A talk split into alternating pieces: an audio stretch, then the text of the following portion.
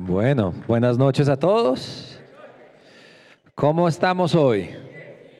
Bendecidos, unos cuantos dijeron bien, eh, me gusta. ¿Cuántos están alegres de estar acá en la iglesia? miércoles en la noche, yo sé que no, no todo el mundo eh, puede llegar un miércoles en la noche, pero tú llegaste. Eh, y, eso es bueno. Y bueno, saludamos a todos los que también nos ven online. Eh, es bueno estar en la iglesia, es bueno estar en la casa de Dios, amén.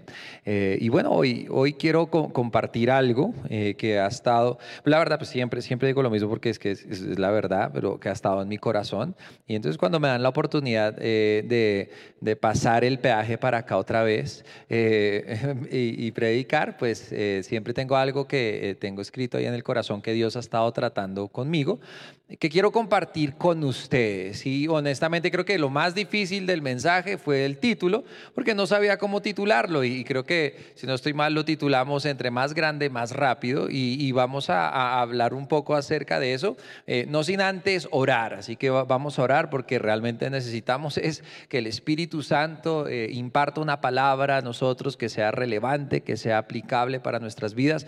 Así que vayamos a Él en oración. Padre, te damos gracias eh, por esta noche y te damos gracias, Padre, por la oportunidad que nos regalas de poder estar aquí eh, en tu iglesia, Padre, aprendiendo de tu palabra. Sabemos que tu palabra es la verdad. Jesús dijo que podemos ser santificados con tu palabra, Padre, que tu palabra es verdad y que cuando conocemos la verdad, la verdad nos hace libres, Padre. Que la entrada a tu palabra trae sanidad, que la entrada a tu palabra trae revelación, la entrada a tu palabra trae libertad. Podemos declarar confiadamente en esta noche que somos libres, libres de toda atadura, libres de todo estrés, libres de cualquier cosa que está causando ansiedad, que la paz de Dios gobierna nuestros corazones, gobierna nuestras cabezas. Ahora mismo en el nombre de Jesús somos libres, somos sanos desde la cabeza hasta la planta de nuestros pies, somos libres para darte gloria, Padre, y que ojalá tú te glorifiques en esta noche, Padre, en todo lo que hagamos en todo lo que digamos, glorifícate, Padre, en esta noche. Te amamos y te damos gloria. En el nombre de Jesús oramos. Amén, amén. Bueno, vayan conmigo a Éxodo 23, versículos 27 al 30. Éxodo 23, versículos 27 al 30. Y mientras llegan allá, les, eh, cuento rápidamente, mi hija Amanda eh, está creciendo, ya, ya entró al jardín, eh, es otra persona, todavía nos ama, la metimos al jardín y todavía estamos bien, en, como en buenos términos. yo no sé por qué yo tuve como una mala experiencia en el colegio, pero a ella le está yendo súper bien. Y algo que en entendido con Amanda es que hay ciertos problemas que, que eh, tenemos con ella que simplemente se resuelven cuando ella crece. Eh, hay problema, hubo un problema, pues decimos problemas, pero realmente no son problemas, pero por ejemplo en una época ella no quería gatear, ella solo quería que, eh, que la gente la cargara todo el tiempo, no, no importaba, le poníamos comida para convencerla en el piso y por comida como que medio se estiraba, pero no quería, de repente creció y eso ya no fue un problema. Eh, ella tenía problema, por ejemplo, con ir al baño y lo, de, lo del pañal y eso, hoy tuvimos una victoria, hoy ella dijo que tenía que ir al baño, que la lleváramos allá. Ella misma se quitó el pañal, se sentó, saltó, pensó que se limpió, no se limpió, pero estamos trabajando en eso. Y dijo, sí, y todos saltamos y gritamos y, y fue hermoso el popó. Pero ¿qué, sucedió? Eh, ella, ella creció. Y, hay muchos problemas que nosotros tenemos en la vida, que a, veces lo que estamos haciendo nosotros es le estamos pidiendo a Dios, Señor, remueve el problema, quita el problema, eh, ayúdame con el problema, remuévelo, lo declaro y eh, ataco al problema y todo. Y lo que Dios nos está diciendo es, bueno, sí, lo puedo quitar o, o puedes crecer. Mira a tu vecino y dile, o puedes crecer. Eh, hemos dado este ejemplo antes, pero eh, hay muchas personas que no saben nadar. Eh, y para las personas que no saben nadar, una piscina puede ser letal. Una piscina no la relacionan con vacaciones, una, una, piscina la pueden relacionar con un funeral. ¿Por qué? Porque no saben nadar. Pero bueno, ¿qué podemos hacer? Podemos acercarnos a la piscina y reprender el agua. O, o Ah, me están ayudando a predicar, me gusta, ¿cierto? Eh, eh, podemos nosotros eh, tener problemas financieros y, no, y la tarjeta de crédito y lo peor, y Satanás está en esa tarjeta y yo puedo reprender la deuda, y claro que sí, o o tal vez puedo crecer y aprender cómo ser mejor mayordomo del dinero. Ahora puede que esta, esta prédica no, sea de las cosas más emocionantes de la vida, pero me, me he dado cuenta que hay verdades que no me tienen que emocionar para que me puedan cambiar. Amén. Hay ciertas verdades que lo único que necesito para que sean buenas para mi vida es las necesito aplicar. Amén. Y en Éxodo 23, versículo 27 al 30 dice, yo enviaré mi terror delante de ti. Eso es Dios hablando, yo hablando con Israel. Yo enviaré mi terror delante de ti, turbaré a todos los pueblos donde entres y haré que todos tus enemigos huyan delante de ti. Enviaré delante de ti la avispa que eche de tu presencia al Ebeo, al Cananeo y al Eteo. No los expulsaré de tu presencia en un año para que no quede la tierra desierta ni se multipliquen contra ti las fieras del campo. Poco a poco, todos digan eso conmigo, poco a poco.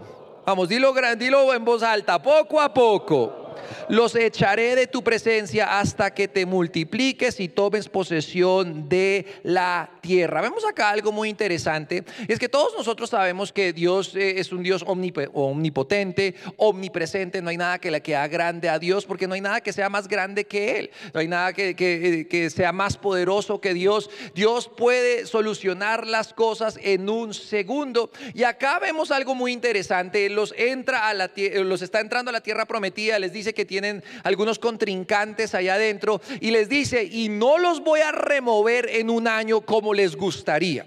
O sea, el problema que les va a molestar y les va a crear unos, eh, unos días complicados, no se los voy a remover en un año. ¿Por qué? Porque necesito que se multipliquen o necesito que crezcan para que puedan tomar la tierra. Porque si les quito el problema y ustedes no han crecido, van a tener problemas. Es como entregarle el carro a un niño de 10 años. Es, como entregarle un negocio a alguien que cree que puede tener el negocio, pero tal vez le falta un poco de experiencia. Sabes que en, en Colorado, eh, la NASA estaba trabajando y, de hecho eh, es un experimento muy interesante porque ellos quieren en algún momento poder plantar eh, árboles y eso en el espacio, no sé si sea Marte o la Luna, bueno, en fin, pero entonces ellos armaron todo un prototipo donde las condiciones eran perfectas y, era bajo un domo y ustedes lo pueden estudiar y era bajo un domo y tenían las plantas y los árboles y todo y todo estaba creciendo perfectamente, era un ambiente no habían problemas, no había nada ahí. Y sucede que después de un tiempo los árboles que crecían se empezaban a caer por sí solas. Y se dieron cuenta de algo, es que lo que le hacía falta a los árboles era un poco de viento, un poco de resistencia. Como, como eh, eh, el ambiente era perfecto, no había viento que entrara, no habían cosas que molestaran y forcejearan un poco a los árboles y los árboles mismos se cayeron. Y vemos nosotros acá que pasa algo similar y Dios por eso les dice, yo sé que ustedes van a querer que en un año yo les remueva todos sus problemas, pero no lo voy a hacer hasta que ustedes crezcan. Esto, esto lo llamamos nosotros la ley de la aceleración espiritual. Si quieres que las cosas con Dios empiecen a ir más rápido, tú tienes que ser más grande. Si, si, quieres que las cosas con Dios empiecen a acelerar en tu vida, entonces tu vida de oración tiene que ser más grande. Si, si tú quieres que el tema financiero empiece a acelerarse en tu vida, entonces tu generosidad tiene que ser más grande. Lo vemos nosotros, por ejemplo, en las inversiones o lo vemos en, los deportes. Cuando, cuando alguien crece, e, es muy diferente ver un partido de niño de 5 años a un partido de personas que ya tienen 25 años. ¿Por qué es más divertido el partido de las personas que tienen 25 años que el de 5 años? Porque crecieron. No, no hay, las condiciones son iguales, el balón es igual, las canchas son iguales. Lo que lo hace diferente es que pudieron crecer. O hay más entrenamiento en una persona de 25 años que en la de 5. Hay más, hay más idea del partido. Eh, tienen más historias, tienen más memoria que los ayuda a jugar mejor. Y muchas veces nosotros empezamos a angustiarnos y a estresarnos porque no estamos donde queremos estar Pero tampoco queremos cambiar para poder estar donde sabemos que podríamos estar. Sino que lo que queremos es, Señor, llévame allá, pero llévame en coche porque yo no me quiero cambiar.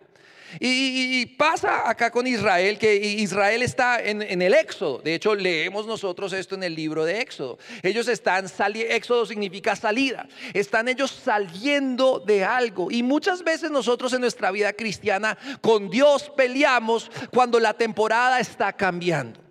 Porque somos criaturas que les gustan los hábitos, somos criaturas que nos gusta lo que sabemos. Y cuando Dios empieza a hacer cambios en nuestra vida, porque Él te quiere sacar de algo para poder entrarte en algo nuevo que Él ha preparado. Y muchos pelean la salida. Dicen, Señor, ¿por qué estas personas se van? Señor, ¿por qué estas personas ya no me hablan? Señor, ¿por qué el trabajo ya no es como antes? Señor, porque tal vez es porque el Señor te está sacando sacando de un momento para entrarte a un mejor momento. Declaramos nosotros que vamos de gloria en gloria. Eso implica salida de una gloria para entrar en una gloria. Decimos que vamos de fe en fe, eso implica una salida para poder entrar en algo mayor. Decimos nosotros y declaramos, esto es una nueva temporada, estamos en un nuevo año, hay nueva bendición. Bueno, eso significa que va a haber una salida para poder entrar en algo mejor. Y tú no puedes vivir con las reglas de tu temporada anterior en la temporada nueva que Dios tiene para ti. Nunca funciona de esa manera. Cuando hay una temporada que cambia, por ejemplo, de, eh, eh, más, hacia los polos, más que en Colombia. La verdad, en Colombia estamos muy bendecidos porque realmente nosotros no tenemos temporadas climáticas como tal. O sea, nosotros somos, ¿saben cómo sé que somos tan bendecidos que nos quejamos cuando hace un poquito de calor? O sea, llegó, llegó a 24, 25 grados y nosotros ya estábamos, Dios mío, declarando que el, fin del mundo y no sé qué. Y algunos empezaron a decir tal vez el cambio climático. Y luego empezó a llover y luego todo el mundo, no, tal vez eso es el cambio climático. ¿Saben cuál es el mejor trabajo del mundo y el trabajo más fácil? Ser un abogado del cambio climático. Porque todo te funciona. Llueve mucho, llueve mucho, cambio climático. No llueve nada, cambio climático. Hace frío, cambio climático. Hace calor, adivinen qué cambio climático. Ah, vean, ustedes también podrían. Pero ah, cuando uno se acerca más hacia los polos hay temporadas y cuando ah, pasa de invierno, por ejemplo, a verano, tú no puedes vivir bajo las mismas reglas del invierno cuando ya estás en una temporada de verano. O, a la inversa, no, no puedes tú vivir como una persona que sale de verano y entra el invierno con la misma ropa del verano las reglas empiezan a cambiar. Cuando hay una nueva temporada, Dios te, está sacando de algo y luego te está educando y te está haciendo crecer para la nueva temporada que, que tiene preparado para ti.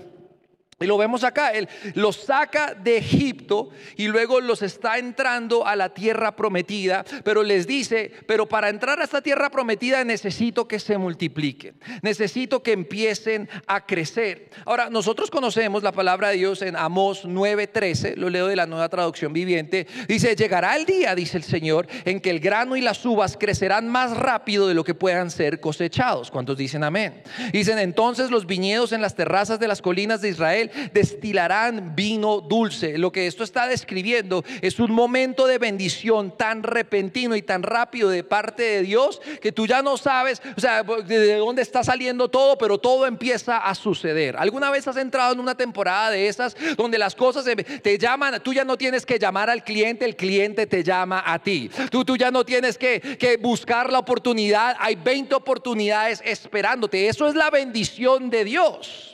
Entonces sabemos que Dios es capaz de crear temporadas donde la bendición es tan rápida que tú ya no sabes si esto es diezmo o esto es cosecha. Lo único que sabes es que la bendición de Dios te está abrumando. Los lagares están rebosando de mosto. Y que dice la palabra de Dios es un momento nuevo y es un momento emocionante. Ahora la pregunta es para aquellos que no están en ese momento, ¿qué tengo que hacer? Bueno, al parecer la palabra de Dios nos muestra que el dilema nunca es ¿qué tan grande es tu Dios?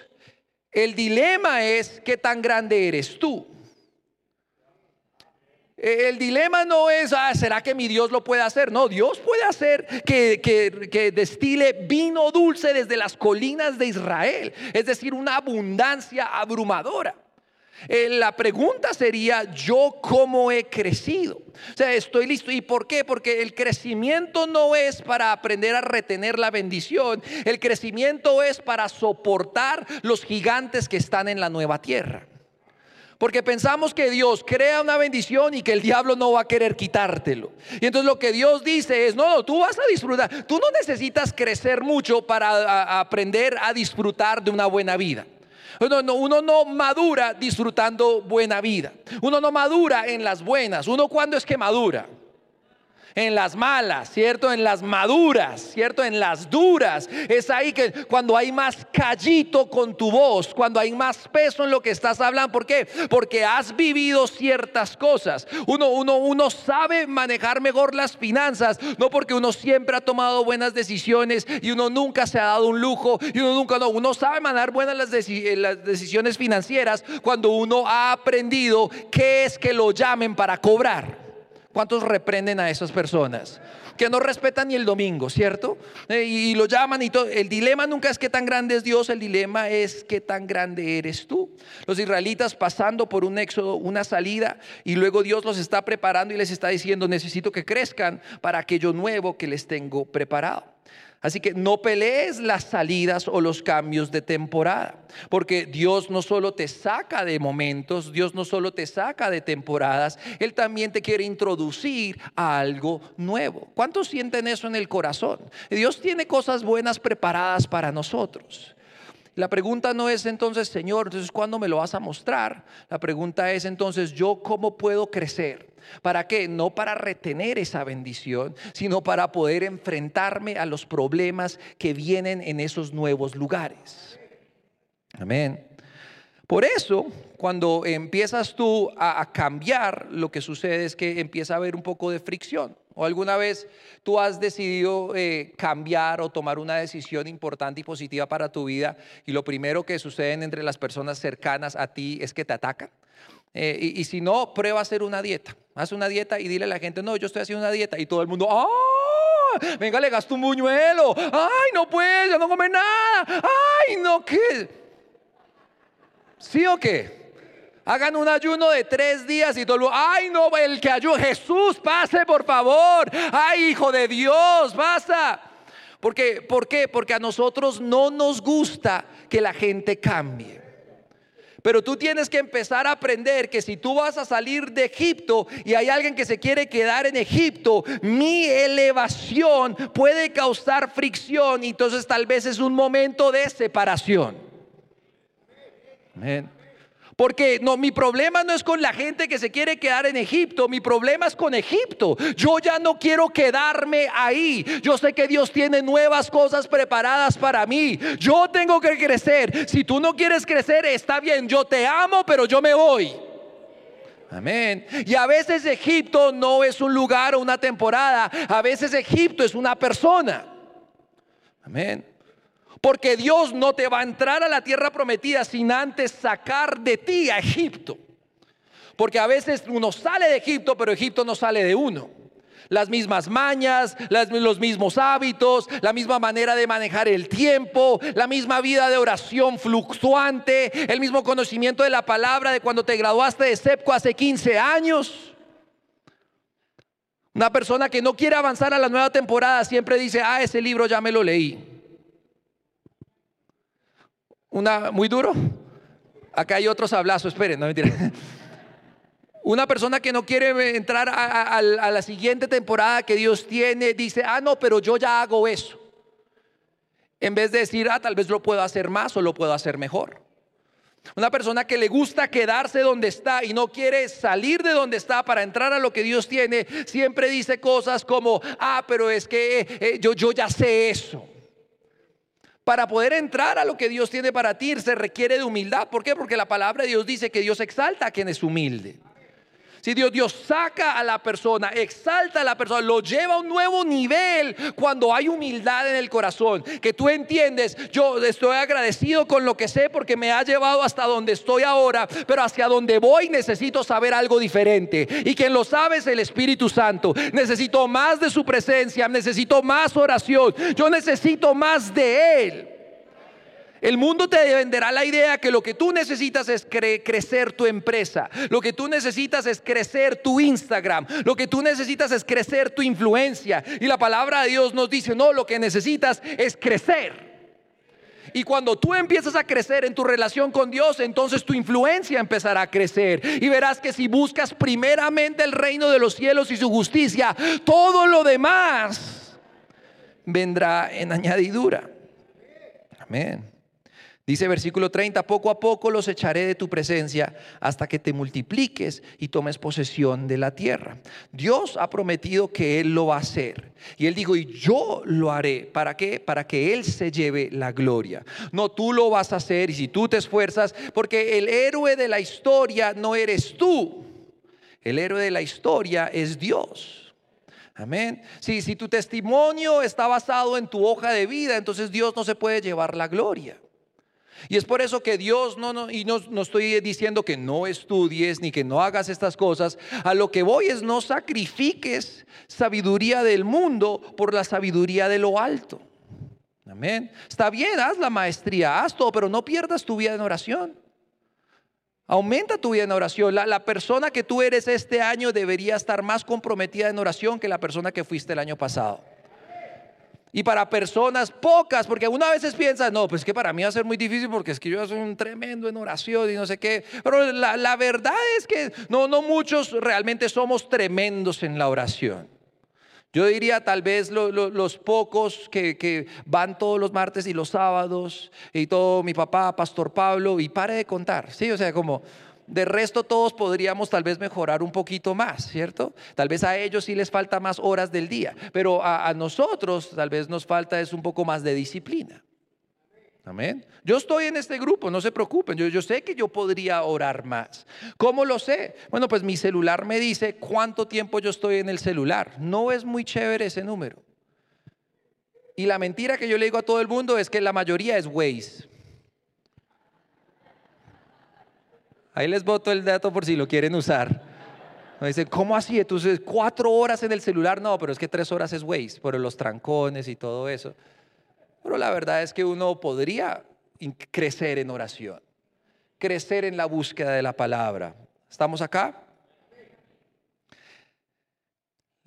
Leemos nosotros en esta historia que Dios les está diciendo que tienen que crecer. ¿Por qué? No es porque no sean capaces de retener la bendición, es porque a veces la gente no está lista para pelear con el enemigo que está en la tierra prometida. Y él menciona tres, eh, tres grupos que uno encuentra en la tierra prometida. Y usualmente son tres grupos que uno encuentra siempre en una nueva temporada. A veces uno piensa que, eh, que esto es como un juego de, de Nintendo, que ah, cuando tú aumentas de nivel, entonces es un nuevo malo, ¿cierto? Y el malo es más fuerte. Pero la verdad es que es el mismo malo en cada nivel.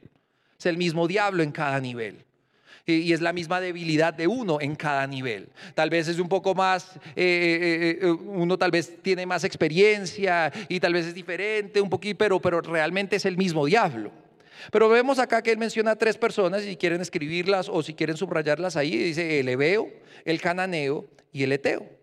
Ahora, cuando leemos acerca de, de Leveo, nosotros vemos una historia interesante que cuando Israel eh, entra a la tierra prometida, los hebeos saben que viene el pueblo de Dios. Entonces ellos de una manera muy sagaz, muy inteligente, se visten como extranjeros y van y se acercan a Josué, eh, ¿cierto? Van y se acercan a Josué y, tratan de entablar una relación con Josué y firman como un pacto, un pacto de paz entre ellos. Y Dios les había dicho que cuando entraran a la tierra prometida, tenían que erradicar a los enemigos. Y lo primero que Israel hace cuando entra a la tierra prometida es que ellos hacen un tratado de paz con unas personas que deberían erradicar de su vida. ¿Pero por qué? Porque fueron impulsivos. Sabes que uno de los problemas más grandes que nosotros encontramos cuando estamos entrando a la tierra prometida es la impulsividad. La, impulsividad es el hijo de la impaciencia. Que uno a veces no, que la palabra de Dios dice con fe y paciencia heredamos las promesas. El problema es, es que yo tengo fe para declararlo, pero tal vez no tengo fe para esperarlo. Yo tengo fe para declararlo y para decir y para decretarlo, pero realmente lo que yo realmente quiero es que suceda ya. A ustedes también les pasa, qué bueno. Y entonces, eh, eh, en vez de preguntarse, en vez de darse un tiempo y decir, ¿saben qué? Esto está como raro, voy a ir a hablar con Dios y todo, por impulsivos, terminan yendo en contra de la voluntad de Dios. Y eso es lo primero que el enemigo quiere que tú hagas. Ah, vas a entrar. ¿Sabes qué hace el enemigo? Él te espera fuera de la iglesia. Salta, grita, tranquilo. Sal sudado, no importa. Días de gloria, dale. Y afuera lo que él hace es te trata de convencer de tomar decisiones de manera impulsiva. ¿Sabes? La impulsividad y la impaciencia generan Ismaeles en nuestra vida que Ismael son, son decisiones que pensamos que hacen parte de la promesa de Dios, pero realmente son decisiones que son el producto de mí y del mundo. Que yo quiero ayudar a Dios porque yo sé que me ha prometido, entonces lo primero que voy a hacer es yo voy a meter la mano. ¿Y cuántos hemos cometido esos errores que lo, que hace la impulsividad es que te hace sembrar en segundos y luego te hace cosechar en puras temporadas? Que pasas temporada tras temporada cosechando algo que tú sembraste por culpa de la impulsividad. En vez de aprender a ser paciente, dice la palabra de Dios, los que esperan en Jehová. No los que son rápidos. E, el mundo nos vende la idea entre más rápido, entre más hábil, entre más... O sea, la lengua tienes más rápido, entre más hablas, entre más rápido. Eh, mejor eres. Y la palabra de Dios es totalmente lo contrario. Dice, no, no, no, se, se tardo para hablar, tardo para irarte, pronto para oír.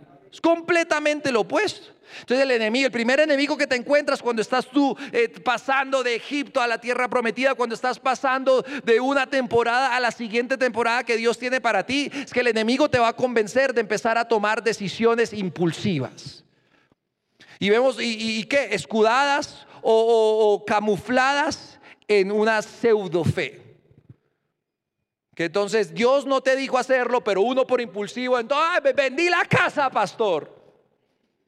Y le preguntaste a Dios, ¿cuándo fue que te dijo? ¿Qué fue? No, pero yo sé que tú vaya y llame a ver si lo puede comprar otra vez. No sea impulsivo. Amén. Proverbios 14, 29 dice, el que tarda en airarse es grande de entendimiento, mas el que es impaciente de espíritu enaltece la necedad. Mira, Dios no necesita que tú seas hábil, que tú seas sagaz, que tú seas rápido en tu manera de pensar y todo eso. Lo que Dios necesita es más de ti. Necesita que tú estés presente. A, mí me pasa a veces, yo, yo lucho con eso, yo digo como Señor, ya, yo me estoy envejeciendo, ya necesito ya hacerlo, no sé qué. Y luego Dios me recuerda que Él le dio un monte a una persona, a Caleb, 80 años. Y es que yo lo puedo hacer en un segundo. Lo que estoy esperando no es para poder hacerlo, lo que estoy esperando es que tú crezcas. Dios lo puede hacer así. Quiero que no pierdas esto en la fe que tú tienes con Dios. Dios lo puede hacer así. A Él no le cuesta nada hacer así lo que está esperando es a ti. La impulsividad te hace sembrar algo en segundos que recoges en temporadas. La impulsividad y la falta de paciencia crean Ismaeles cuando Dios te prometió Isaac. Y si tú te das cuenta de esa impulsividad de Abraham, Abraham nunca lo cuestionó. La esposa Sara le dijo, mira, y, y si le ayudamos a Dios y te acuestas con Agar, Abraham, mi amor, lo que tú quieras. ¿cierto? Impulsividad. No, pónganse a pensar un poquito. Si, si se hubiera tomado cinco minutos en preguntarle a Dios, se hubiera ahorrado y tal vez le hubiera ahorrado al mundo años, siglos de problemas. Gracias a Abraham por tu impulsividad. El padre de la fe. No, mentira, ya, ya, trae. Un día viviremos eternamente con Él. Padre de la fe, sí, ¿cómo no? Los que esperan en Jehová, los que esperan en Jehová. David fue ungido, pero él también tuvo que pasar un tiempo. Desde el momento que fue ungido hasta el momento que ya pudo ejercer la promesa de Dios sobre su vida. ¿Por qué? Porque era un hombre con, eh, el, llegado al corazón de Dios, pero también era una persona muy impulsiva. ¿Tú te das cuenta? las historias que él tiene. Y él tenía que aprender a que cuando le tiraran a él un flechazo o qué fue lo que le echó el rey Saúl, le echó una lanza a él, no devolver la lanza. Y hasta que él no pudiera probar eso, Dios no lo iba a pasar al siguiente momento de su vida. Porque él se iba a dar cuenta, David se iba a dar cuenta, y muchas veces sucede que quien te promueve luego te empieza a atacar. Eso fue lo que pasó. El rey Saúl fue el que lo promovió y venga y suba y pelee y todo y, le doy el ejército y todo. Y de repente quien, le estaba, quien estaba atacando a David era el mismo que lo promovió. Y uno tiene que tener eh, ese dominio propio que es fruto del Espíritu, fruto de haber pasado tiempo con el Espíritu, para que cuando los que menos pensabas tú en la tierra prometida se vuelven tus enemigos, tú puedas seguir fiel a las cosas de Dios. Amén. David tenía que trabajar su paciencia primero. Luego vemos nosotros el cananeo. Ya vamos a terminar. Luego vemos nosotros primero el hebeo, la impulsividad. Luego el cananeo. Cananeo era, eh, era una tribu eh, con las prioridades mezcladas. Eh, ellos sacrificaban bebés a, a, Molec, era el rey Molec. eran personas que juraban que eran religiosas, juraban que, pero tenían sus prioridades, estaban sacrificando lo que no tenía que ser sacrificado. Muchas veces cuando tú entras a, a, las nuevas temporadas que Dios tiene para ti, uno tiene una lucha con lo que uno tiene que sacrificar. Y la palabra de Dios nos dice qué es lo que tenemos que sacrificar. Nosotros tenemos que ser sacrificios vivos, santos y agradables ante Dios. Si tú quieres ser parte de, lo nuevo que Dios está haciendo, entonces requiere más de ti. Pero lo, que sucede muchas veces y con lo que pelean muchas personas es que eh, terminan sacrificando familia por avanzar la hoja de vida o terminan sacrificando comunión con Dios por sus deseos carnales. Y eh, empiezan a vivir como cananeos en un lugar donde fueron eh, creados para, para ser el pueblo de Dios. Mira, Dios te está avanzando, Dios tiene cosas grandes para ti, pero no puedes estar viviendo como el resto del mundo. Dios tiene grandes cosas para ti y quiere poner, dice la palabra de Dios lo que Él quiere hacer, quiere erradicarlos y quiere ponerlos y delante de ti lo quiere hacer. Él lo podría hacer ya. Pero tú tienes que aprender a no sacrificar lo que el resto del mundo está sacrificando. El mundo te dice, mira, consíguele a alguien que cuida a tus hijos. ¿Para qué? Para que tú puedas avanzar tu hoja de vida, para que puedas avanzar el trabajo. Es bueno trabajar, consideramos nosotros a la hormiga, tenemos que tener buena ética de trabajo, pero tampoco a costa de nuestra familia. Que ya entonces nunca te ve tu familia, ¿por qué? No, porque papi está trabajando para darnos una mejor vida. Y ves la historia que se repite vez tras vez tras vez. Trabajan por darle una mejor vida y lo que pierden es la relación. Y de los primeros ministerios que Dios te está dando a ti es la familia. Y por eso el diablo ataca a la familia. El diablo no le importa, el diablo podría promoverte si quisieras, con tal de alejar, con tal de que sacrifiques al bebé. Amén. En cambio, ¿qué podemos sacrificar? Tu carne. Empieza sacrificando tu tiempo personal un poquito por más de Dios. ¿Por qué no? Sacrifica una aplicación, no todas, tranquilo, sacrifica una aplicación y pasa más tiempo en oración. Sacrifica tu cuerpo. No, no sacrifiques lo que el resto del mundo está sacrificando, sacrifica lo que Dios te está pidiendo sacrificar. Amén para entrar a lo nuevo que Dios tiene para ti. Es que tú vas a tener que lidiar con estos gigantes tarde o temprano. Vas a tener que lidiar con estos problemas tarde o temprano. Y adivina qué, cuando Dios te cambie de temporada una vez más, adivina quién te va a estar esperando. El mismo diablo. Malaquías 1, versículos 6 al 8 dice, esto es Dios hablando, dice, el Hijo honra al Padre y el siervo a su Señor. Sí, pues soy yo Padre. ¿Dónde está mi honra? Y si soy Señor, ¿dónde está mi temor? Dice Jehová de los ejércitos a vosotros, oh sacerdotes que menospreciáis mi nombre, y decís, ¿en qué hemos menospreciado tu nombre? En que ofrecéis sobre mi altar pan inmundo. Y dijiste, ¿en qué te hemos deshonrado? En que pensáis que la mesa de Jehová es despreciable. Mira lo que Dios está diciendo acá. Está diciendo yo, la, verdad, me merezco más que el pan inmundo que me están dando. Merezco más que, que el tiempo de sobra cada dos semanas. Merezco más de ti que, que, cuando te cancelan algo, bueno, tocó ir a la iglesia. Eso no es sacrificio, eso es lo que todo el mundo hace. Hasta el impío llega en Semana Santa. Y está bien que vengan y todo lo demás, pero estamos hablando de nosotros acá. Estamos entrando a la tierra prometida. Estamos entrando a lo que Dios tiene para nosotros. No sacrificamos pan inmundo. Ese versículo 8, y cuando ofrecéis el animal ciego para el sacrificio no es malo. Asimismo, cuando ofrecéis el cojo o el enfermo no es malo. Preséntalo pues a tu príncipe. ¿Acaso se agradará de ti o le será acepto? Dice Jehová de los ejércitos. En otras palabras, ¿por qué no haces a la inversa? ¿Por qué no visitas a tu esposa con el mismo tiempo que tú visitas a Dios a ver cómo te va en tu relación? ¿Por qué no vas al trabajo de la misma manera, con las mismas ganas con las que vas a la iglesia a ver cómo te va en el trabajo? Amén. ¿Estamos acá? Eh, nosotros ah, muchas veces estamos viviendo bajo misericordia y gracia y pensamos que es bendición. Que estamos nosotros viviendo bajo la gracia y la misericordia de Dios que es grande, que es nueva cada mañana. Gracias a Dios por eso, que sus misericordias son nuevas cada mañana. Y si la vida es buena viviendo bajo misericordia y gracia, imagínate cómo sería viviendo bajo su bendición. Amén. Pero para eso eh, toca apretar las tuercas, toca repriorizar un poquito más, buscar primeramente el reino de los cielos y su justicia. Amén. Yo lucho con esto mucho. A mí me encanta entrenar, eh, trotar y todo eso. Entonces requiere que yo madrugue. Y a veces mi pelea con Dios es, Señor, es que yo ya estoy madrugando harto. Y el Señor dijo, o sea, madrugas por una cicla, pero por mí no vas a madrugar. ¿Quién te protege en la cicla? Yo, Señor, ya madrugo.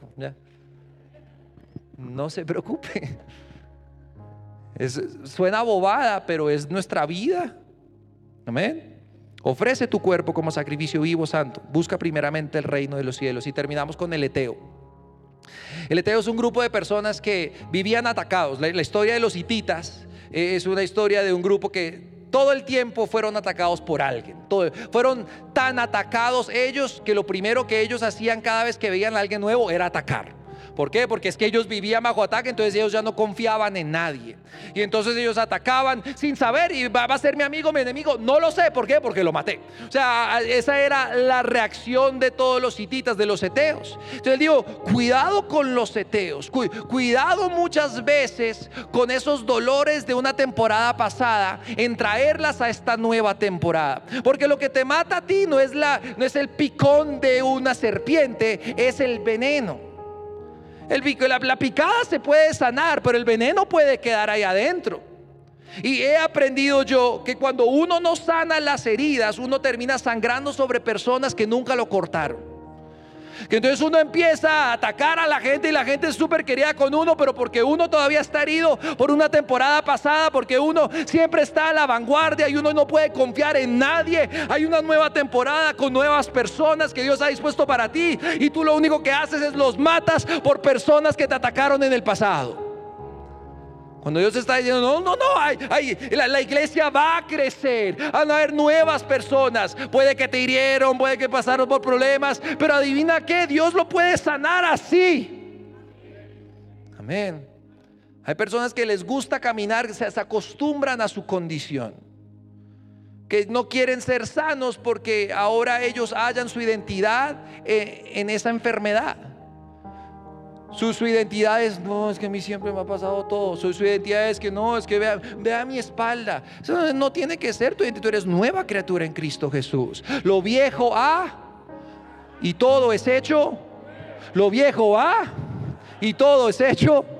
las heridas del pasado han pasado y todo es hecho nuevo. Y uno dice, sí, yo Naví, pero yo perdono, pero yo no.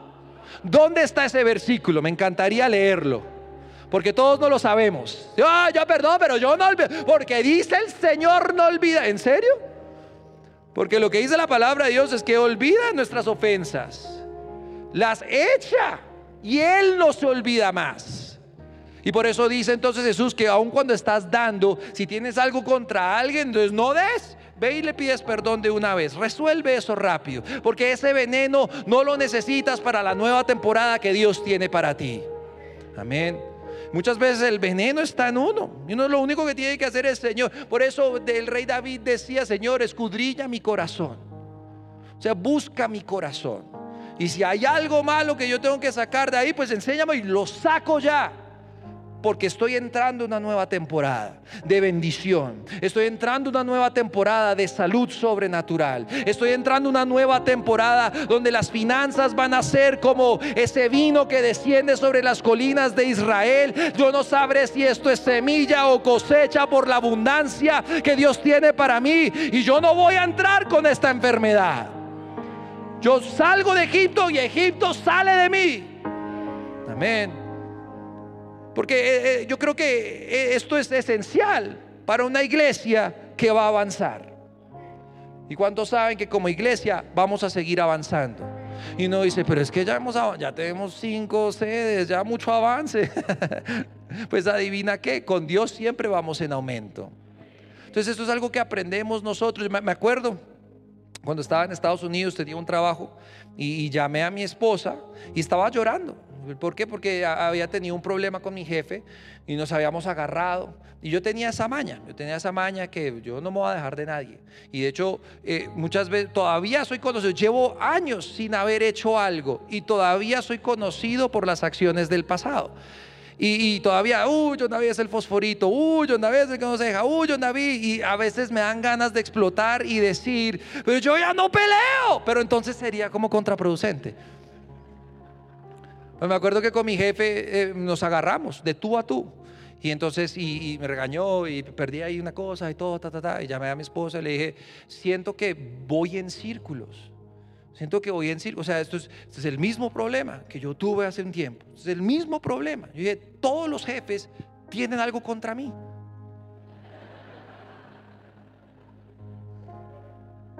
Ay, lo recibieron antes que yo.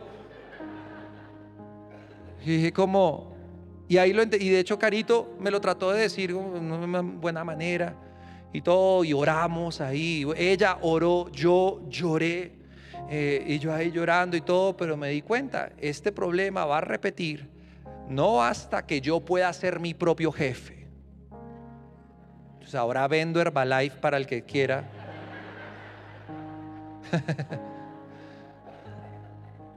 Porque a veces uno piensa que esa es la solución. Uno piensa las, las soluciones es que yo tengo que ser mi, que Dios me dé mi propio negocio. Luego entendí, no, yo sé cuál es el problema, es que yo tengo que crecer. Es que yo tengo que sacar al aleteo de mi vida. Yo tengo que aprender a perdonar estas cosas y saber con humildad cómo acercarme a Dios para que Él me exalte. Amén. Pongámonos de pie. Como iglesia estamos creyendo por grandes cosas este año, que el favor de Dios nos rodea como un escudo. ¿Cuántos lo creen? Ojalá eso está siendo parte de tu confesión. Desde que lo escuché de mi papá, yo dije, esa es mi palabra. El Señor me rodea eh, como, con favor como un escudo. Que yo soy bendecido al entrar y yo soy bendecido al salir. Yo no, yo, yo no pido prestado, yo soy el que presta, ¿cierto? Yo soy cabeza y no soy cola. Tengo la bendición de Abraham sobre mi vida. Yo soy bendecido en la ciudad y yo soy bendecido en el campo. Este año será mi año más bendecido, tanto espiritualmente, en mis relaciones, en mi matrimonio, con mis hijos. Yo veré la bendición de Dios en mis finanzas, en mi salud. Yo veré la bendición de Dios. Yo tengo el favor de Dios sobre mi vida. Amén. Entonces no voy a dejar que el enemigo me lo trate de quitar. Amén. Yo voy a caminar en amor. Amén. Voy a buscar a Dios mientras pueda ser hallado, dice la palabra de Dios. Voy a buscarlo con todo mi corazón. El único año mejor que el 2024, adivinen que va a ser el 2025. Pero como no hemos llegado allá, vamos a declarar este año todavía. Amén. No obstante, tómate un momento ahorita donde tú puedas pensar, bueno, yo en qué tengo que trabajar. Mira que el Señor es paciente y Él dijo, no lo voy a erradicar en un año hasta que ustedes empiecen a crecer. Significa que no tienes tú que erradicar todos los problemas de tu vida hoy, ahora mismo, en esta noche. Una vez entonces sale así como listo, ya, todo resuelto, Señor. Y uno sale y lo cierran en la autopista y luego uno se da cuenta que no todo está resuelto todavía. Y, entonces uno entonces se, se siente defraudado de sí mismo. Es que esa es la mentira del enemigo que, en el ya está la solución. Cuando la solución está, es en Él. De manera prolongada. Constantemente. Buscad primeramente al reino de los cielos y su justicia, y todo lo demás vendrá en añadidura. Pero los que esperan en Jehová, ellos recobrarán fuerza, ¿cierto? Ellos podrán correr, ellos no se van a fatigar, ellos se elevarán como el águila. O sea, hay algo especial en que esto sea algo constante, no momentáneo, constante. Amén. Que, lo que a lo que tú te comprometes ahora no es para allá, es para todo lo que ha de venir. Amén. Padre, te damos gracias por tu presencia. Te damos gracias por tu palabra. Te damos gracias, Padre, por tu Espíritu Santo, que es nuestro ayudador, que es nuestro guía que nos guía aún en estas nuevas cosas que tú tienes preparado para nosotros, Padre. Nosotros entramos con fe, con plena certidumbre de fe. Sabemos que lo que tú has preparado para nosotros es bueno, que tú aderezas mesa para nosotros delante de nuestros enemigos, que aún sin los enemigos han sido removidos, tú ya has preparado bendición para nosotros, Padre. Ahora, Padre, te pedimos que tu Espíritu Santo sea nuestro ayudador que nos ayude a perdonar las cosas de otras temporadas, que nos ayude a ser pacientes en ti, Padre, que nos ayude a ponerte a ti en primer lugar, Padre, que podamos nosotros ser ese sacrificio vivo, santo y agradable ante ti, Padre, que nuestra vida te glorifique, que nuestro cuerpo te glorifique, que nuestro testimonio te glorifique, que esta te glorifique. Porque te amamos, Padre, y te damos toda la gloria y toda la honra. En el nombre de Jesús oramos. Amén, amén.